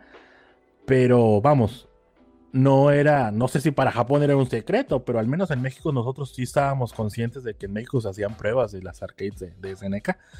Y yo creo que pues para un 2020 es impensable, ¿no? Hacer una prueba pública tan grande. Este, no sé si, si estés al tanto de que de repente Capcom cuando mete upgrades o hace cambios en la versión arcade de Street Fighter, hay un arcade en especial en Akihabara en el que van y hacen las pruebas y llevan a los tops como Tokido, de repente está Umehara echando ficha también, bueno, no creo que ficha, pero probando las cosas, ¿no? Pero que hicieran las cosas así tan a lo salvaje, eh, eran, eran, eran buenos tiempos, hermano.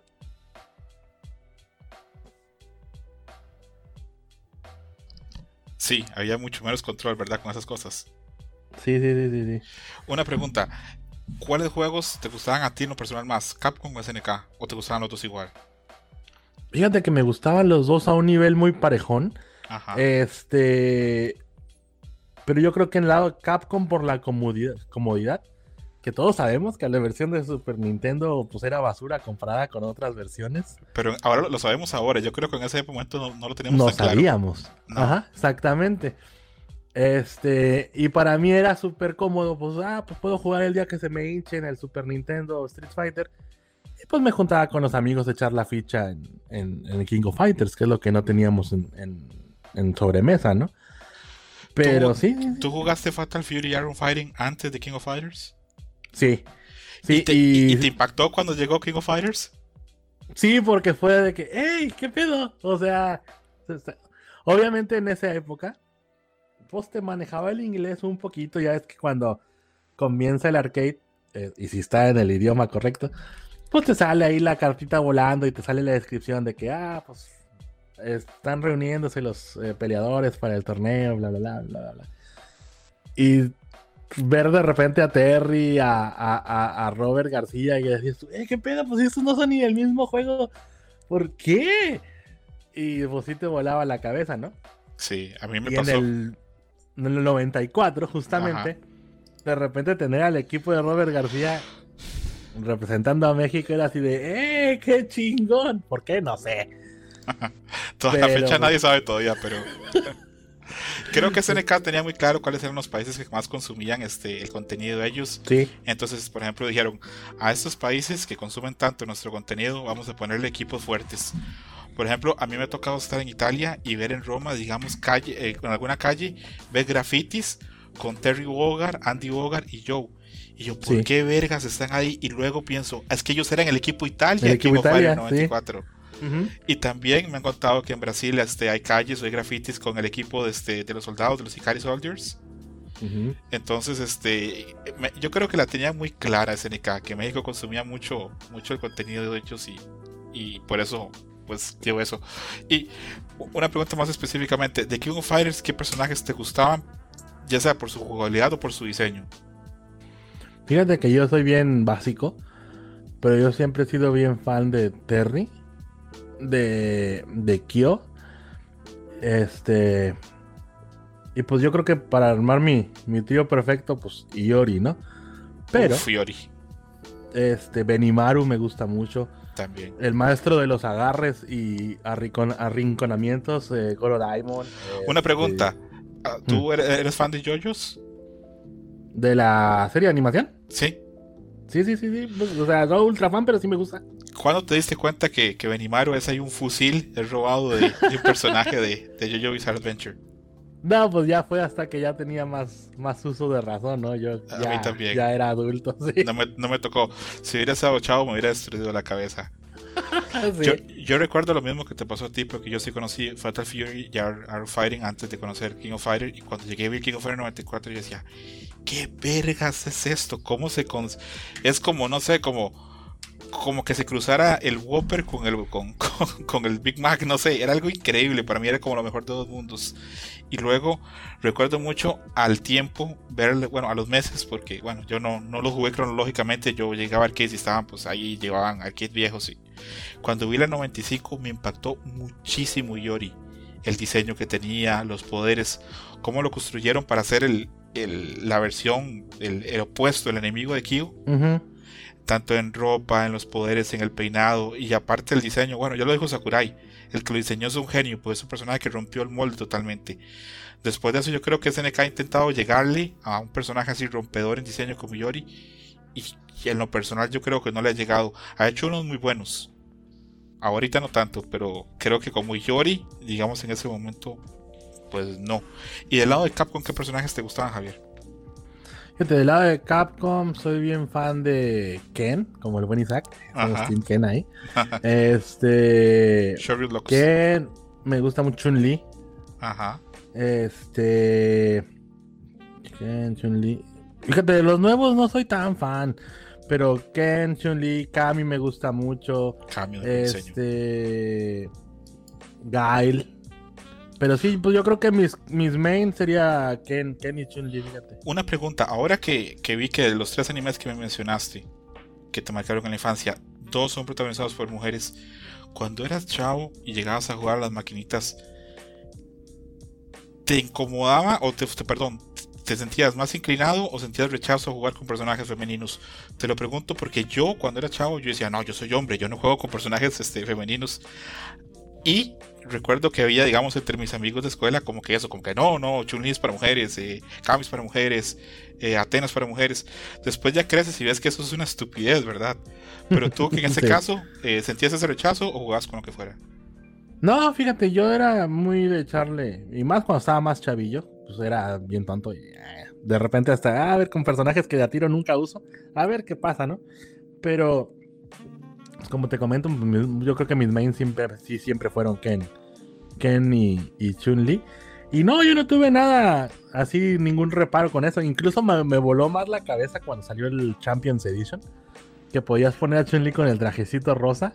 Y decías, Ajá. ah, qué chingón, traigo a la Chun-Li oculta acá, la, la Chun-Li secreta. Y te ponías acá todo loco. Pero no, no, yo, yo no tuve reparos. O sea, yo iba y me divertía. ¿Te acuerdas del montón de leyendas urbanas que había de los colores de Street Fighter? Por ejemplo, eh, había una versión de Dalsin que era con un color más oscuro todavía.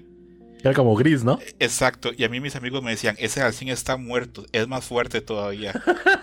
sí, sí, sí, sí, sí. Entonces yo pe- pensaba que vergas, pero esas son las cosas que pasaban. Eh, Javier, yo creo que por hoy, este, para esta primera sesión, estamos quedando bastante bien. Eso sí, antes de, de despedirme, te agradezco muchísimo que te hayas pasado por acá. Te tengo una última pregunta. ¿Me vas a escoger ya de todas estas cosas que hemos hablado? Es más, de toda tu experiencia, Garibé, una waifu si tuvieras que escoger un personaje. Sé que te lo pongo difícil, así que te voy a dar tu tiempo para que lo pienses. Mm, No, pues tampoco no, no tengo muchas dudas. Yo creo que sí, pues esta Osagi Tsukino Serena es como mi waifu eterna. ¿En serio? Sí, incluso superando a. Pues básicamente a la que me pongas. Yo creo que una de las waifus, digamos, actuales es esta que me volaba en la cabeza y que me gustó mucho, mucho, mucho. Fue esta Zero Two de, de Darling in the Franks. Pero pues esa va a entrar en la serie de animaciones nuevas que no me gustaban y me quería arrancar los ojos al final. Ya, eso lo dejamos para otro. Esa serie es una serie controversial, ¿verdad? Porque tiene ese diseño maravilloso que tiene Trigger y tiene esos guiones asquerosos que nos da Trigger. Entonces Sí. tiene lo mejor y Es lo que- peor de los dos mundos. Cuando empezó, empezó tan bien que dijimos, por fin tenemos un Evangelion para las nuevas generaciones. Y oh, qué equivocados estábamos. Sí, sí. Yo lo he hablado con, con otra gente que a veces te pasa por acá, con Kamui, por ejemplo, y con Gerson, que esa serie en diseño es un 10, pero en historia, ay, no, no. No, Y fue, no. fue, fue, pero fue caída en picada, así, así de brincó del cliff y dijo, ya me voy a suicidar. Tengo entendido que es que cuando comenzaron la serie iban por el episodio 7 8, todavía el, el director de la serie no tenía claro cómo iba a terminar. Pues no me, no, no me sorprende.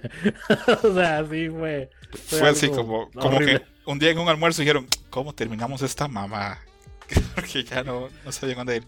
Y es una lástima porque, te repito, es una serie que tiene un diseño muy bueno.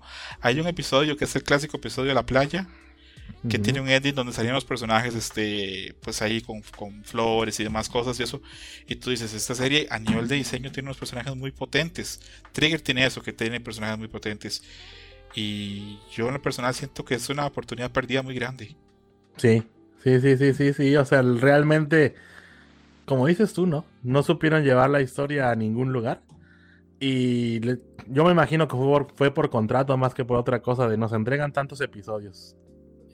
Pues dijeron, no, pues hay que cerrarla de alguna forma, lo más estúpidamente que podamos, pero la tenemos que cerrar a fuerzas. No fue como un slam dunk en los noventas de que pues el manga sí acabó, pero pues la serie empezó a perder éxito y se canceló. Hubo tantas, ¿no? Caballeros del Zodiaco, et- etcétera, etcétera, etcétera. Sí, sí, de eso podemos hablar. sí. Ajá. la- de, de eso vamos a hablar en la segunda, en la segunda sesión que tengamos, porque a mí me duele en el alma que no haya terminado el, el- el manga de, de Slam Dunk, que no haya llegado a anime. Aunque a veces pienso en las mamás que hacen ahora de anime y pienso que mejor que quede así. Ay, pero nada más para que te emociones, me imagino que ya sabes, ¿no? Pero pues ya se reveló que va a haber película de Slam Dunk. El, el- el aviso fue directo por el autor. Ajá. Así que pues no perdamos las esperanzas de ver Pero, qué pasa con pero ¿va a ser animada o va a ser live action? No, según yo va a ser animada. Porque pues el mensaje fue, nos volvemos a ver después de 20 años. Eh, Slam Dunk la película. Así se, así fue el aviso, así que pues. Voy a, tener, voy a tratar de tener las expectativas bajas para no, no llevarme el bajón.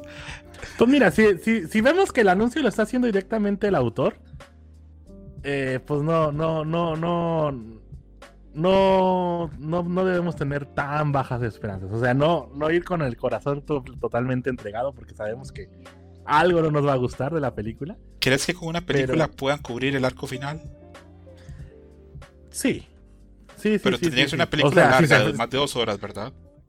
Sí, o sea, si se. Si nos hacen como un recap de cinco minutos de ah, fíjate, pasó esto y esto y esto y esto y esto. Y nos sentamos en el arco final, sí se lo avientan, fácil. Pero sí tiene que ser por lo menos unas dos horitas, ¿verdad? La película, o más. Sí, yo creo que sí. O sea, y si te fijas, las últimas películas, ya nos estamos extendiendo, pero en las últimas películas de animación ya no se limitan por el tiempo, ¿eh? Kimetsu no Yaiba tampoco no es tan corta. No, no, no, afortunadamente. Este, eh, Violet Evergarden tampoco, o sea, ya son películas, películas de mínimo hora y media. Así que sí, o sea, sí. Qué gran obra, qué gran obra Violet Evergarden, pero bueno, en, un Dream más pasado lo comenté, esa película a mí me dejó claro que ya yo no puedo ir a ver, bueno, ahora menos con la pandemia, pero que ya yendo al cine ahora ni me siento viejo. Fíjate que, uy, te digo que nos estamos extendiendo, este, pero Violet Evergarden yo no la metí en, en, el top de animes que me gustan, ni siquiera en el, en el, en el de animes nuevos. Ajá. Porque yo me involucré tanto con la historia, soy tan fan me compré las novelas, de todo, me lo todo, todo. Tú dime cualquier producto de Violet y te lo tengo, los, las, las guías de arte, todo. Este, que ya no lo considero de, ah, soy fan del anime. O sea, como ya sé qué pasa, vi las películas y lo comparo con las novelas ligeras y todo, digo, ah, mira, pues esto pasó por esto y la chingada. Yo, soy muy fan de, todo lo que hace este Kyoto Animation, KyoAni. todo, todo lo que hace me parece muy bueno. Y bueno, Violet, tal vez en la siguiente sesión tengamos este espacio para hablar más. Eh, bueno, ah, lo dejamos hasta acá. Esto es como el final de las películas de Jet Bomb, ¿verdad? Este, mi fe es de que Javier vuelva al otro una nueva sesión. sí, en otra nueva sesión para grabar acerca de animes nuevos y seguir hablando un poquito más de sus experiencias de cómo vive en Japón. Le agradezco un montón. Javier, la gente que te quiera leer en Twitter o leer en programa en tu Kifocast o leer tu participación en una revista, eh, danos todos tus datos. Bueno, pues mira, me pueden encontrar en, en Twitter, bueno, realmente en cualquier plataforma de red social como arroba Gifurama, se escribe G-I F-U-R-A-M-A, sin, sin, sin U, pues, porque pues no es español. Podríamos pronunciarlo Gifurama. Este, te digo, en cualquier plataforma eh, de redes sociales. Eh, estoy participando, eh, gracias al buen director Fernando Brichetto, con la revista Ginova para la gente que nos escuche de Argentina. Pueden conseguirla en su formato online eh, o en su formato físico. Es una revista. Yo estoy más que nada en el, en, el apartado de revista física. Este. Y pues los que quieran seguirme, pues ahí estoy, ¿no? Estoy también con mi podcast de GifuCast, mm, disponible en cualquier plataforma, a excepción de Amazon Music, eh, todavía está en trámite, pero pues igual en estos días cae. Y en YouTube, ¿no? Me puedes encontrar también como arroba Gifurama, igual. Eh, ahí hay poquito contenido, pero pues hay. Así que por los que quieran seguirme, síganme y pues son bienvenidos y nos vemos ahí en el mundo de los internets, hermano. Perfecto. Muchísimas gracias, Javier. Nos estamos hablando. Ándale, gracias y pues un saludito a toda la banda. Bye. Bye. Pack it up. Thank you for listening, Dream Match. Gracias por escuchar Dream Match. Hasta la próxima. Game over.